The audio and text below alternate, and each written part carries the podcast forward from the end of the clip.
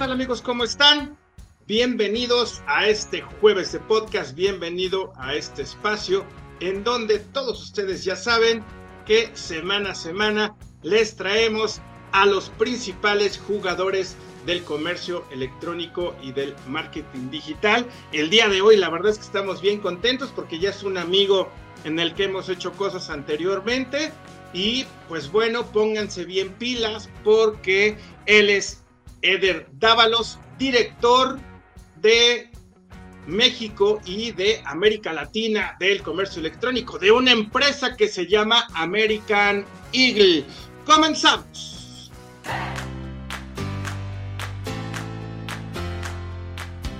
Este podcast es patrocinado por nuestro socio estratégico y comercial Quesky Pay. Si tú necesitas un préstamo, ya sea para saldar alguna deuda, la tarjeta de crédito o poner tu propio negocio, emprender, salir, volar y dejar de ser Godín, pues por favor acude a Pay, ahí tú puedes solicitar tu préstamo desde en línea, ellos te prestan desde dos mil pesos y no hay trámites burocráticos, rápido, eh, es muy fácil. Visita por favor queskypay.com, diagonal préstamos y de una vez ponte pila y salsa tus deudas. Muchas gracias. Marketing for e-commerce, learn with us, come learn with us, come to learn with us. Edgar, ¿cómo estás? Hola, ¿cómo estás? Muy contento de estar contigo. Siempre un placer platicar con, con compañeros de la industria y en particular contigo, como dices que ya hemos hecho otras cosas. Muy, muy contento de estar por acá y conversar. Perfectísimo. Eder, muchísimas gracias. Así es, este, banda de la vendimia por internet y marquetera y toda esta banda que nos, que nos ve y que nos escucha. Eh, pues fíjense que Eder Dávalo, seguramente muchos ya saben, fue uno de nuestros panelistas del e-commerce que acaba de pasar hace poco el 20 de abril. Entonces, la verdad es que estuvo muy padre porque estuvo con Coppel, estuvo con Geotelecom y la verdad es que muy, muy, muy, muy padre. Eh, Eder, Eder, pues muchísimas gracias. Pues vamos, vamos a darle. La verdad es que, amigos, si ustedes lo están viendo por YouTube, pues comenten un poquito porque esta marca de ropa seguramente alguien ha pasado en una plaza fuera de la tienda o algo. Vamos a hablar aquí muchas cosas muy interesantes. Eder, ¿qué te parece si antes de entrar en materia, no, yo ya estuve espiando tu, tu LinkedIn, tus redes sociales, toda tu vida, ¿no? Este, desde luego, desde antes. Pero, ¿qué te parece si nos platicas un poquito tú sobre tu trayectoria, tu experiencia hasta llegar al cargo que tienes hoy en día en American Eagle? Sí, claro, con, gusto, Martín, te platico. Yo, mi background es comercial. Yo, yo empecé en el retail en esta carrera hace unos 15 años aproximadamente. Y empecé en el mundo comercial completamente de piso de venta, nada que ver con lo digital.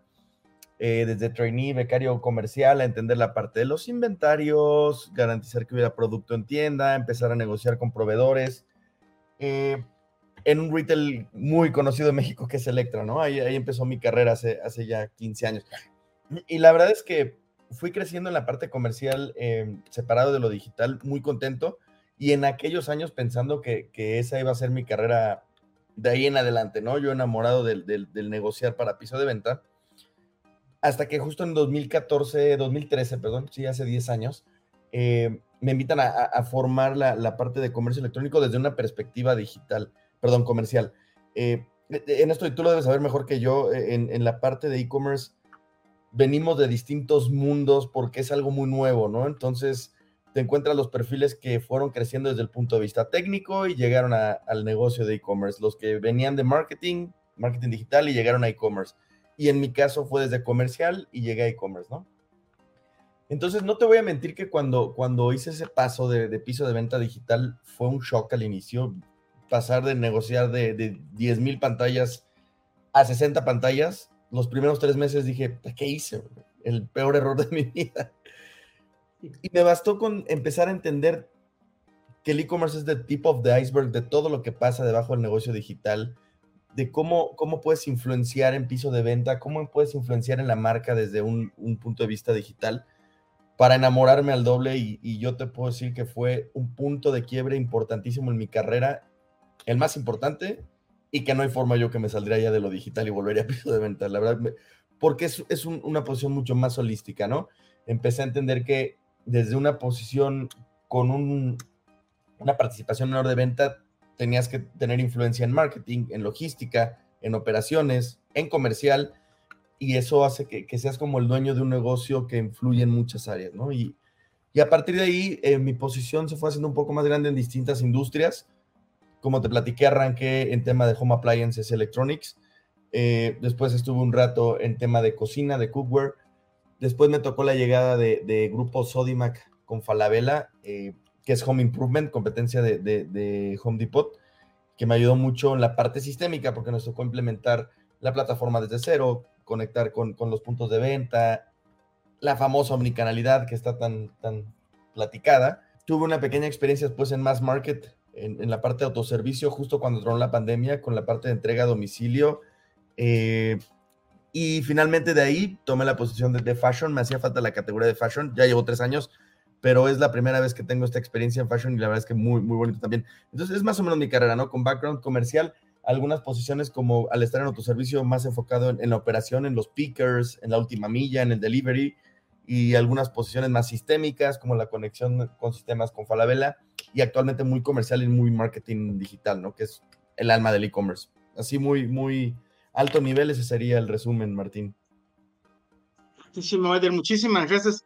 La verdad que muy interesante lo que dices, porque fíjate, yo creo que hay una última generación en donde van a tener este background, ¿no? En donde están en totalmente en la parte offline, ¿no? Viendo el inventario, que el inventario, pues la parte digital es importantísimo, este, la parte de, de, la operatividad, ¿no? O sea, ya, ya las nuevas generaciones ya no van a tener ese expertise, y la verdad es que sí, sí de alguna otra forma, de alguna otra forma, estos medios académicos que, que ayudan mucho a lo del marketing digital, del comercio electrónico, tienen que ver de qué forma, de qué forma lo tienen que implementar o suplir, porque es muy, muy, muy necesario. Ahora, por ejemplo, pues en el, en el desayuno, muchos colegas tuyos, estaba, por ejemplo, ahí estaba Jenny de la Cosa, estaba Mariana de, de este, de, pues son que tienen el background este, ¿no? De, del inventario, de cuando todavía esta parte digital se veía como, como, como lejos. Y bueno, pues ahí lo tienen, amigos, porque porque Dar llegó hasta donde está. No nada más tiene México, tiene, tiene este, América Latina, ¿no? Pero muy, muy importante. Ahora sí que la transformación digital pues llegó para quedarse después de este pequeño tropezón llamado pandemia y es cuando tenemos que estar como más, más entendidos de esta parte y sobre todo lo que dice Eder de la omnicanalidad muy, muy importante, ¿no? Correcto. Eh, Eder, la verdad es que, híjole, qué a todo dar esta, marca, ¿no? Digo, platícanos un poquito de American Eagle, ¿qué, qué es, qué hacen, qué, con qué se come, qué, platícanos. No, sí, la verdad es que es una marca padrísima, yo soy un enamorado de mi empresa y de mi marca. Es una marca que ya tiene más de 50 años eh, en, en el mercado y que en Estados Unidos eh, arrancó con un catálogo, es interesante la historia, fíjate, empezó con un catálogo un poco más amplio, y justo, no sé si, si nos han visitado en Perisur, probablemente por ahí en satélite. La marca antes completa era American Eagle Outfitters. La marca arrancó con un concepto mucho de outfitters, de, de campismo, de ropa que te ayudara a salir, montaña, chamarras, etcétera, ¿no?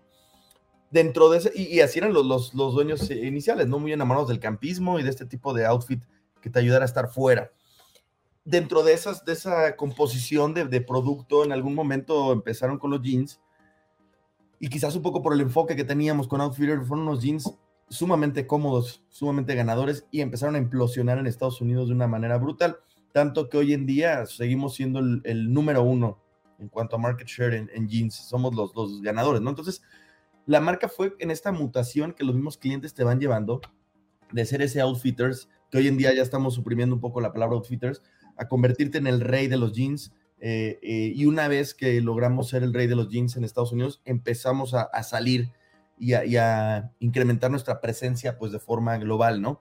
Eh, no somos únicamente jeans, evidentemente hay una oferta importante complementando el fashion em, tanto para hombre como para mujer. Y, bueno, llegamos a, México directamente con la marca, no, no es una franquicia, nosotros somos parte de la marca y estamos en Latinoamérica como franquicia se expandieron a Asia, ya estamos en Japón también como marca abriendo tiendas con increíbles resultados, en Hong Kong tenemos tiendas con buenos resultados y estamos en Asia más bien con franquicias, ¿no?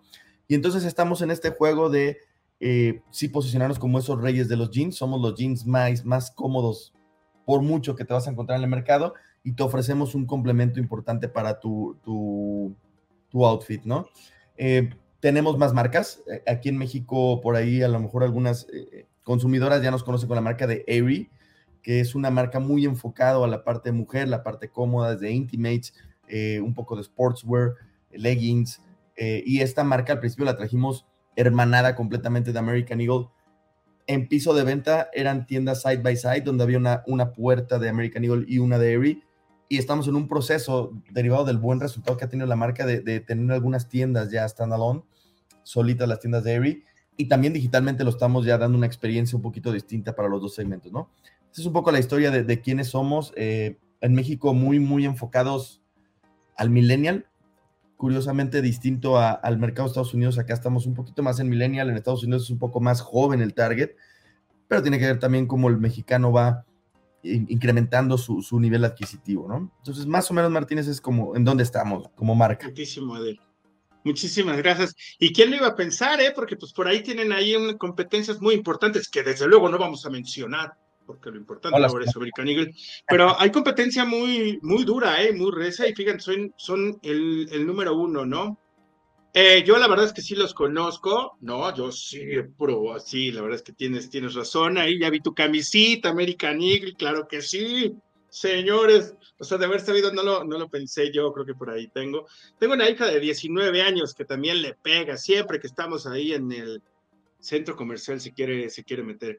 Oye, Eder, este, pues fíjate que, mm, eh, pues bueno, tú siendo como el responsable del comercio electrónico de todo la TAM, ¿Cómo fue esta digitalización? Desde luego, platicando un poquito de México, pero también quién fue el país este, de, América Latina el más difícil en que entendiera esta parte de la digitalización, cuál fue el más fácil, quién es el que te ha tocado trabajar más, el más complicado, el más fácil. Cuéntanos un poquito de, América Latina. Sí, es interesante tu pregunta. Eh, dando como un landscape de toda América Latina, México fue el más sencillo en cuanto a la adaptabilidad para los clientes, sin duda, aunque tiene sus retos importantes. México también vino acompañado de un reto que de repente Estados Unidos no, no tiene tan en mente por la naturaleza de su mercado, que fue la parte de fraudes, la parte logística.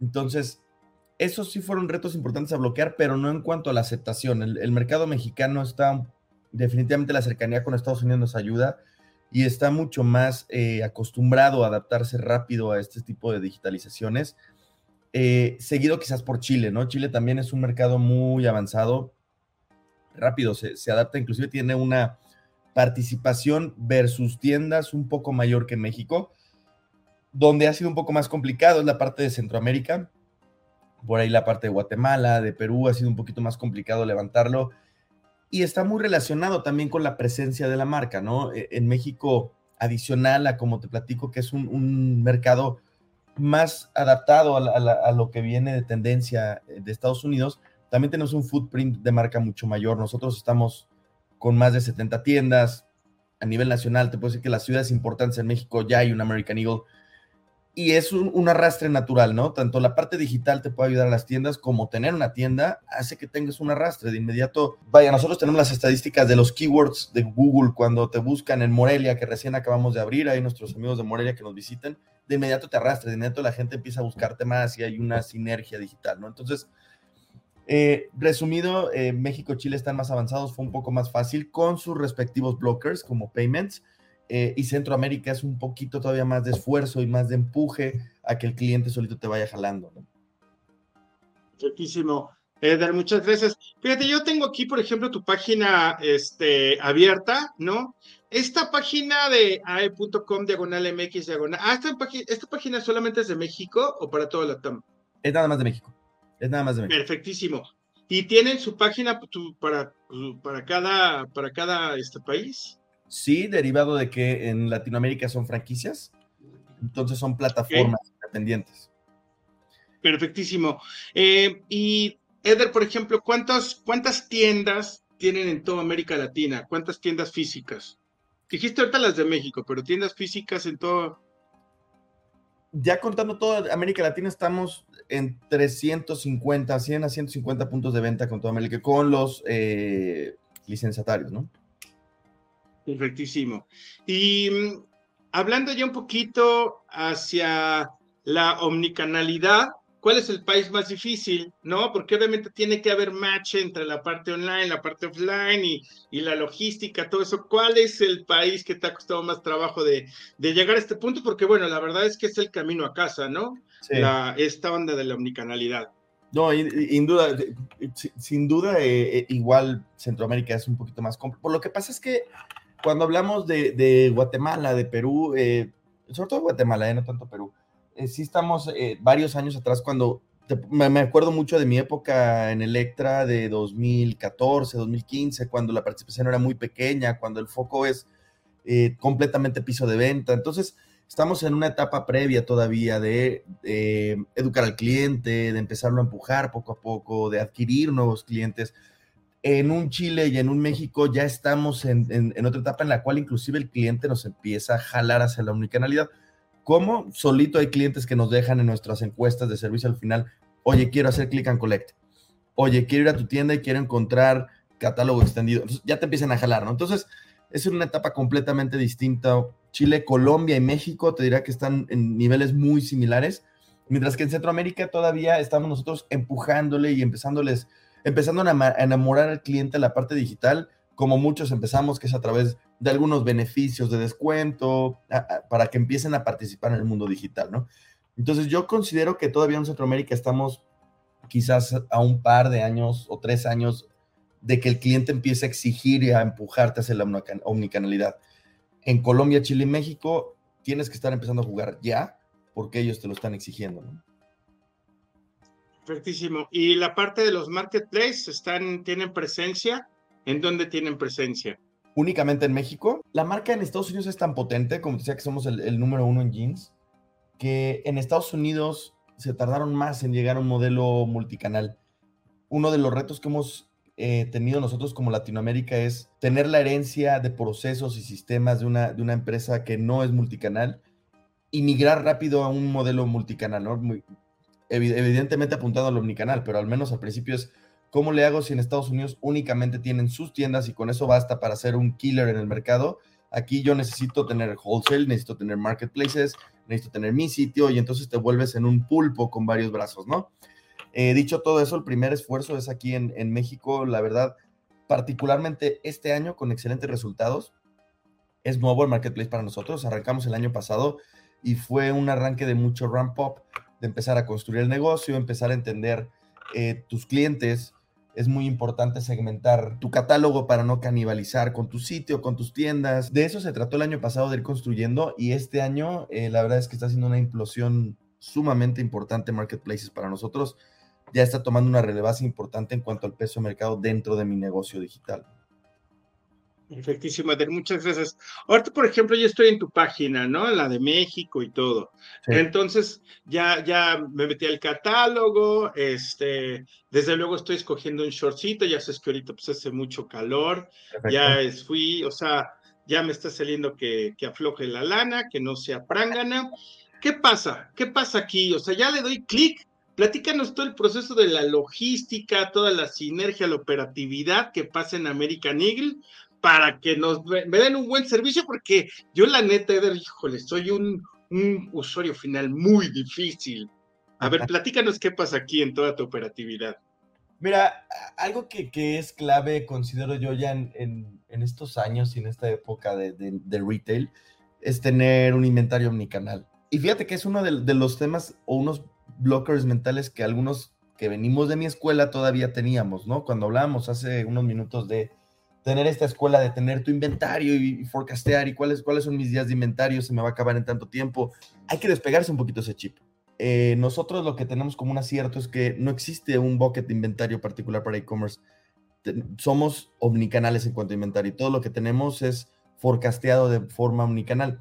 Entonces eso me ayuda a que tenemos acceso a todo el assortment, inclusive new arrivals, de repente producto de temporada más fresco, lo vas a poder ver primero en mi sitio porque somos completamente omnicanal. Lo que toca mi distribución, yo lo disponibilizo de inmediato y estamos haciendo alocación de producto prácticamente en vivo, ¿no? Entonces, no es, el proceso es al revés a, cuando vienes de mentalidad comercial de hace 15 años. No es que recibas el producto de inmediato hagas una location para guardarlo para e-commerce porque voy a vender estos 20 jeans de este modelo. No, es generar un omnibucket y en el momento que el cliente da clic, en ese momento se hace la location y empiezas a forecastear de, manera omnicanal cuál es la gran bolsa que me va a llevar para que todos los canales puedan beneficiarse de esa enorme bolsa. ¿no? Esa es como de las particulares, particularidades que tenemos. Otra que es importante es, hablando particularmente de fashion, de repente el, el producto que se queda liquidación de una temporada a otra suele vivir más en las tiendas que en el centro de distribución, por la mera naturaleza, ¿no? Llega el inventario, lo disponibilizamos, las tiendas toman su inventario y de repente las tiendas no tuvieron el sell-through adecuado, no se terminaron el inventario y se quedan jeans o camisas de temporada pasada. Eh, nosotros lo que, lo que hicimos y lo que empujamos mucho en 2023 fue el poder disponibilizar inventario no nada más del centro de distribución, sino de ciertas tiendas claves que cargan ese tipo de inventario para el sitio, para que también tengas oferta de rebaja o de clearances de nuestro sitio, siendo un poco más rentables como negocio y poder ayudar a limpiar la cadena. ¿no? Entonces, diría que esas dos eh, pues sí, esas dos piezas son claves en la ecuación de un proceso logístico tanto óptimo desde el punto de vista de negocio como para una buena experiencia para el cliente. Exacto, sí, y sin duda alguna, ¿eh? sin duda alguna, la verdad es que la banda se ha puesto, se ha puesto bien, pues ya aprendió, ¿no? El usuario final ya aprendió y está bien exigente, ¿no? Hasta un poquito bravucón. Ah, no es cierto, no es cierto. Pero sí, la verdad es que ya aprendimos mucho, ya no nos da miedo, ya no nos da miedo meter la tarjeta, ¿no? Ahorita, por ejemplo, toda esta onda que trae Mercado Libre de ahorita y, te regresa el dinero y todo, pues es que todo va para allá, ¿no? O sea, para tener contento al cliente, ¿no? Si no, si no, eso se arma. Aquí, este, banda de la vendimia digital, pues el hecho de lo que dice Eder es muy importante, ¿no? Esto de forecastear, ¿no? Está haciendo una proyección de cuánto se le puede vender, tanto a nivel offline, a nivel online. Entonces, es, muy importante, sabemos que por ahí tenemos mucha audiencia que tiende su tienda, su tienda en línea, que están aprendiendo, que se están dando sus topes de cabeza que por ejemplo, pues Eder, la verdad es que se ahorró muchos topos de cabeza porque él aprendió desde la parte de, piso, como él dice, ¿no? Entonces sí hay que tener mucho cuidado la, la, venta a nivel de siempre tener el inventario. Uno compra, hoy no, no hay, uy, no, pues ya se enoja, ¿no? Hablando de esto, Eder, platícanos un poquito la experiencia del usuario, lo de las tallas, se regresan, no se registran, ¿cómo, cómo manejan toda esta parte de vender moda ¿no? Y cómo es la experiencia del cliente para tenerla bien contento, porque tú sabes que, que lo que estaba diciendo, ah, nosotros como usuarios finales nos enojamos y nos vamos con el de enfrente, ¿eh? Entonces, ¿cómo, ¿cómo manejan USEO ustedes? Y, es entendible lo, lo que dices, es menos, y no es menos, me incluyo, somos menos fieles como compradores electrónicos. ¿Por qué? Porque en lugar de tener que pagar el estacionamiento, el boleto del estacionamiento, salir a otro centro comercial, bajar, aquí nada más abres otro tab y compras y se acabó. Entonces, entonces sí, eh, mira, dentro del, mundo del fashion, lo, que es muy importante es darle confianza al cliente con los returns, ¿no? Eh, con las devoluciones, si hay un, porque es muy, por más que tú conozcas tu talla, es muy factible que llegue y digas, pues es que ya, no, ya cuando me lo puse no me gustó como está entallado, ¿no? Eh, nosotros eh, nos hemos recargado mucho en, la parte de las tiendas. La experiencia American Eagle, en general, esto no hablando de digital, sí somos muy customer centric, sí estamos pensando mucho en el cliente. Y si tú llegas a un American Eagle con unos jeans American Eagle y le dices, oye, no me quedaron, no traigo el ticket, no sé dónde lo compré, eh, la compré en el sitio, ni me acuerdo, te lo van a cambiar, ¿eh? No te van a exigir absolutamente nada te van a recibir el inventario y te lo van a cambiar. Y justo porque queremos romper esas barreras, ¿no? Porque yo lo sé como consumer que, es, un tema de, miedo, de decir no me va a quedar bien. Entonces, claro que esto tiene que ir acompañado por lo que decíamos, por una, una flota importante de tiendas a nivel nacional, si no la, experiencia se complica más. Para aquellas eh, localidades donde no hay tienda, definitivamente todavía estamos en un proceso muy estándar, lo diría yo, que es tal cual, mándamelo por paquetería, y bien te puedo devolver tu dinero, pero no te voy a poner ningún pero, ¿sabes? O sea, no hay ningún tema de, oye, mándamelo, te devuelvo tu dinero o te doy otro o te doy una gift card si quieres con saldo para que me lo compres. Pero definitivamente todavía la experiencia es mucho más cómoda cuando tienes una tienda cercana, definitivamente. Que me gustaría que fuera diferente, sí, ¿no? Y en algún momento seguro todos los e-commerce vamos a mirar a que haya o no haya tienda, el proceso sea mucho mejor para cualquier cliente. Todavía estamos, no solo yo, creo todos, algunos años todavía detrás para que vayas en cualquier locker, me lo dejes y se acabó, ¿no? Entonces, sí cuidamos mucho el tema de devoluciones, creo que es parte clave con, nuestros clientes, ¿no? Este año vamos a, fortalecer un poquito más nuestro plan de lealtad para, para que tengas inclusive más beneficios en temas de devoluciones y, te haga una experiencia un poco más cómoda como usuario. Y dime una cosita, porque bueno, se cambia y todo eso. ¿También devuelven plata o eso ya no? Tiene que ser como un producto. ¿Efectivo, dices tú? Sí, o sea, la devolución del dinero ya no me quedó, no me gustó, lo que sea. Si tú vas, sí, por supuesto, si tú vas, tú compraste en e-commerce con tu tarjeta American Express ah, y así vas, no te, no te gustó y vas a Perisur, yo te devuelvo a tu tarjeta American Express, si quieres. Por supuesto que la primera opción que, que, te ofrecemos es, oye, pues agarra otro, ¿no? Ya estás aquí. Pero si tú dices, ¿sabes qué? No, porque de plano me quiero ir con tu competencia en este momento a gastar el mismo dinero, yo te devuelvo a tu misma tarjeta de crédito, punto, se acabó. Perfectísimo, Eder, muchas gracias. Amigos, pues si nos están viendo ahí por YouTube y todos pueden poner un comentario, pues a ver, por aquí Eder nos está diciendo cosas muy importantes. Uno, que American Eagle es el pantalón más cómodo, déjenos sus comentarios para ver, ¿no? Y también otro punto, devuelven plata, devoluciones, de todo, platícanos su experiencia, si han tenido con alguna experiencia con, con con American Eagle, pero la verdad es que se vuelve una opción más, ¿no? De seguridad en que nosotros podemos ir a comprar en la tienda o podemos comprar en línea y sabemos que sí, sí, no, si me pasa a mí, o sea, fui físicamente, me compré dos pantalones, luego dije, ¿por qué me los compré? Ni siquiera me quedan, yo ya sé, en el espejo me veía, ¿no? Qué bien me veo, y ya en la practicidad, o sea, pero pues me aprietan, o sea, parezco de, o sea, no, no, no, qué horror, ya, o sea, si a uno le pasa, si a uno le pasa, o sea, físicamente, pues ya imagínate eh, la, parte, la parte digital. Eh, ahorita que dijiste de, que es una ventaja tener más tiendas físicas, tú en tu posición, cuando hoy en día, pues bueno, aquí específicamente en México, este, pues están abriendo plazas, pero casi, casi en cada esquina. Yo soy un ejemplo, vivo en una zona en donde plaza tras plaza, tras plaza, tras plaza, ¿no? O sea, y, te platico plaza universidad, este, no, no, no hay, hay universidad, hay patios de donde sea. No hay como 800, entonces ahí, tú, tú, tú tomas también esta decisión, tú dices, no sabes que a mí me interesa que pongan una, una tienda física aquí, acá, acá, o sea, o realmente no. Más que decisión, nosotros somos jugadores en cuanto a dar insights y datos clave que les, les puede ayudar a alguna decisión, ¿no?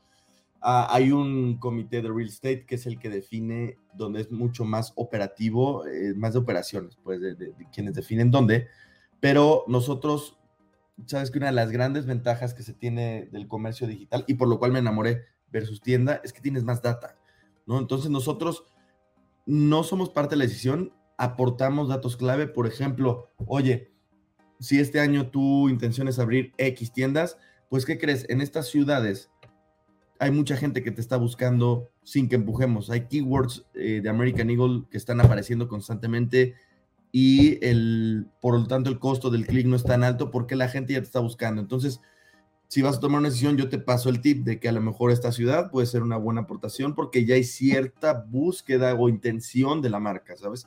Ese es lo único, el, el rol que tenemos nosotros que aportamos al comité de, real estate para una nueva apertura. Perfectísimo, Eder. Muchas gracias. Eder, ¿cuánto, ¿cuánto ha facturado American Eagle en general y cuánto representa el venta en línea eso? No, les dije cuánto he facturado, no me van a vetar, pero nosotros ya, ya, ya, ya alcanzamos el doble dígito este año como, como participación digital. Ojo, contemplando también marketplaces, ¿no? Entonces, contemplando marketplaces, lo que sí te puedo decir es que justo este año estamos rebasando el doble dígito de participación contra todas las tiendas. ¿no? Correctísimo.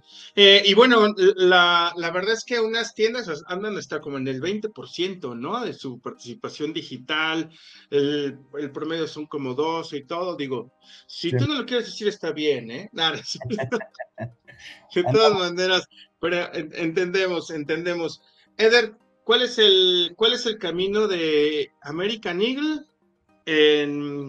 y es una empresa, es una empresa estadounidense totalmente, ¿verdad? Completamente, es pública, pero es una empresa completamente estadounidense.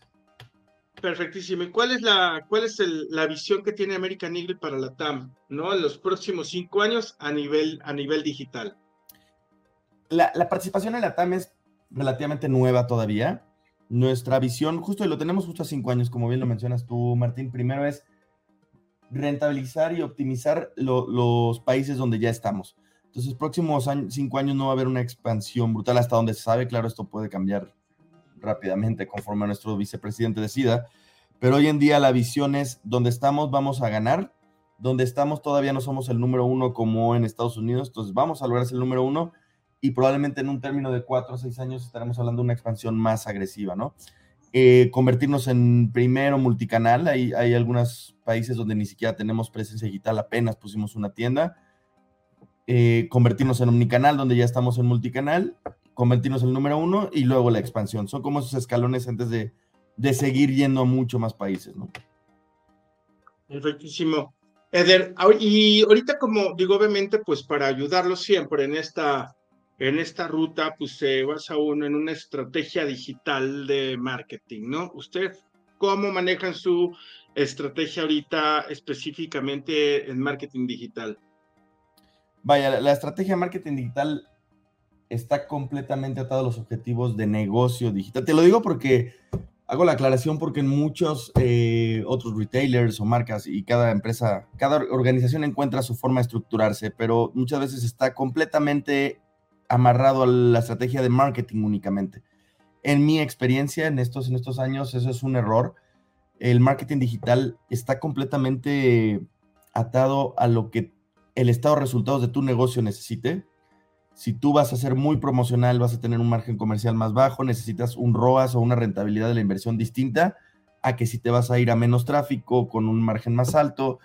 Entonces, nosotros eh, la estrategia la tenemos completamente atada al negocio, hacemos una planeación de cuál va a ser el margen comercial, cuál va a ser el porcentaje de inversión sobre la venta y con eso qué rentabilidad le vamos a exigir al tráfico que se está pagando por ello, ¿no?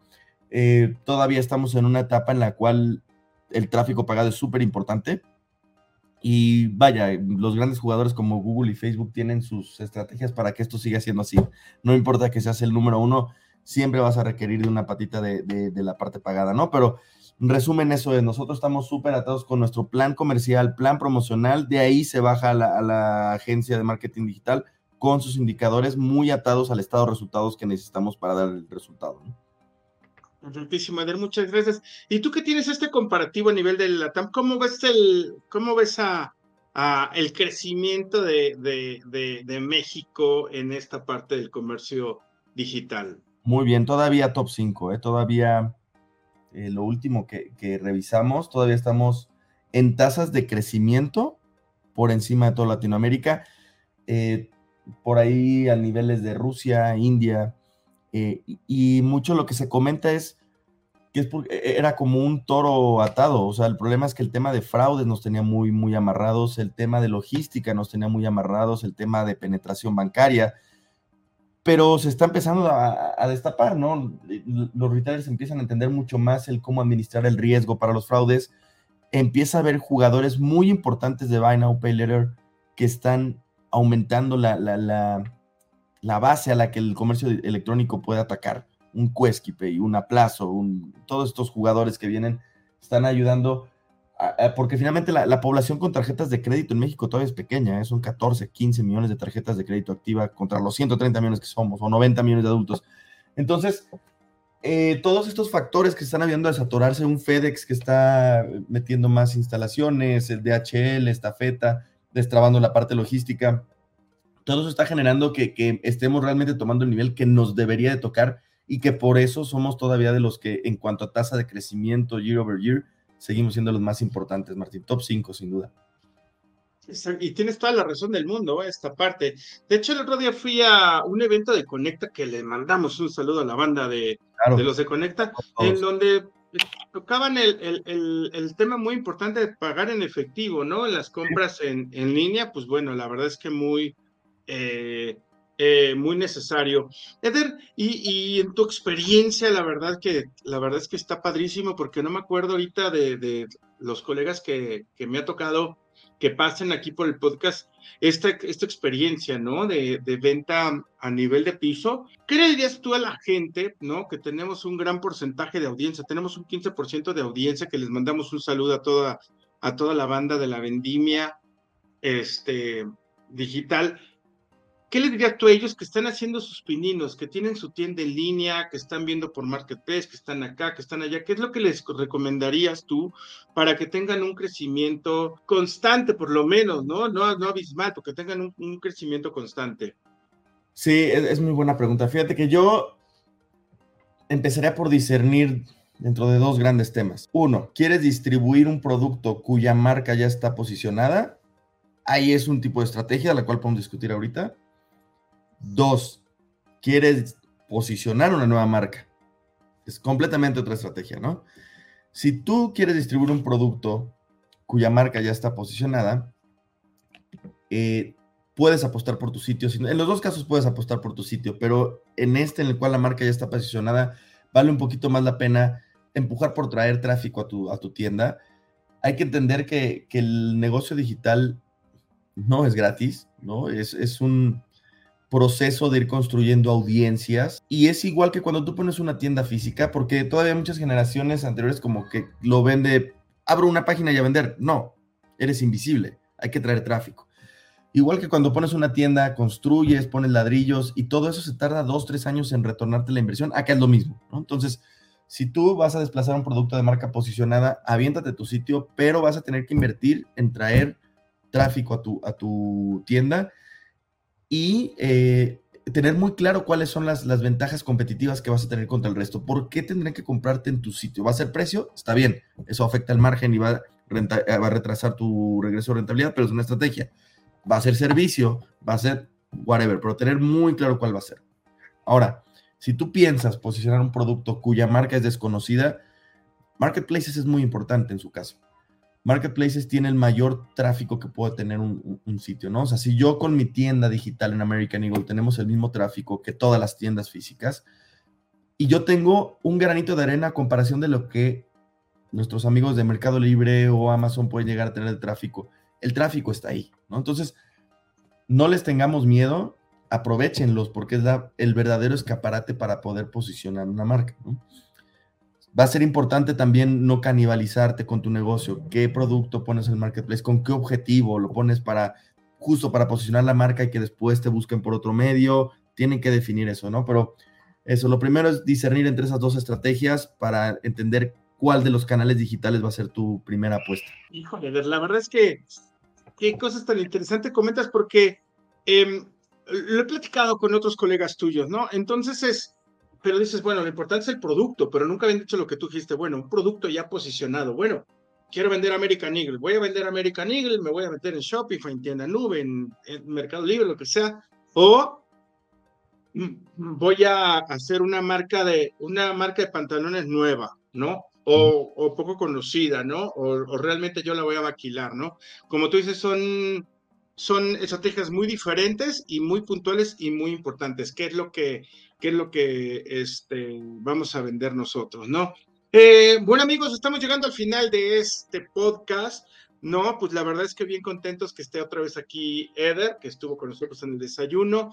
Eh, Eder, pues muchísimas gracias por el tiempo que nos brindaste el día de ahora. La verdad es que muy, muy padre, muy, mucha retroalimentación a nivel de comparativo con los otros países de, de, de América Latina. Desde luego, México es uno de los grandes del, del comercio electrónico. Y la verdad, amigos, la verdad, no, pues no, hay que aprovechar esta situación y reforzando un poquito lo que dice Ederta, acuérdense que también hay que tomar datos, hay que ver, no, como decimos, no hay que dar este paso sin guarache, entonces pónganse la pila también. Si ustedes tienen su negocio online, pues hay que. La ventaja de esto es que nos da números, nos da KPIs y los podemos aprovechar. ¿A poco no, Eder? Completamente, completamente. Inclusive Eder lo dijo hace rato, ¿no? Que él da una data muy importante para ver en dónde sí y en dónde no ponen una línea, ¿no? Bueno, Eder, algo, algo que quieras que nos haya hecho falta, que quieras agregar, que quieras decirle a nuestra comunidad, este, toda del comercio electrónico. Acuérdate que somos el único medio hispanoparlante en el mundo enfocado al comercio electrónico. ¿Crees que nos hizo falta algo, Eder? No, para nada, nada. Agradecerte, como siempre lo, lo, he dicho, un placer conversar contigo. Siempre es bien enriquecedor conversar con gente de la industria. Eh, los que estamos de este lado, ánimo que hay muchísimos chavos que apenas están empezando a trabajar y van a empezar a ganar su nómina y nos van a buscar. Entonces, perfectísimo. Mucho por crecer. Perfectísimo. Amigos, pues muchísimas gracias. Les mando un abrazo. Eh, gracias por acompañarnos. Acuerden que este, pues vienen los, los premios e-commerce. Ahí métense a la revista marketing, este, marketingforecommerce.mx. Muchísimas gracias, les mando un abrazo y hasta la próxima. Gracias Martín y gracias a todos. que estén bien. Hasta luego, un abrazo, chao, chao, bye.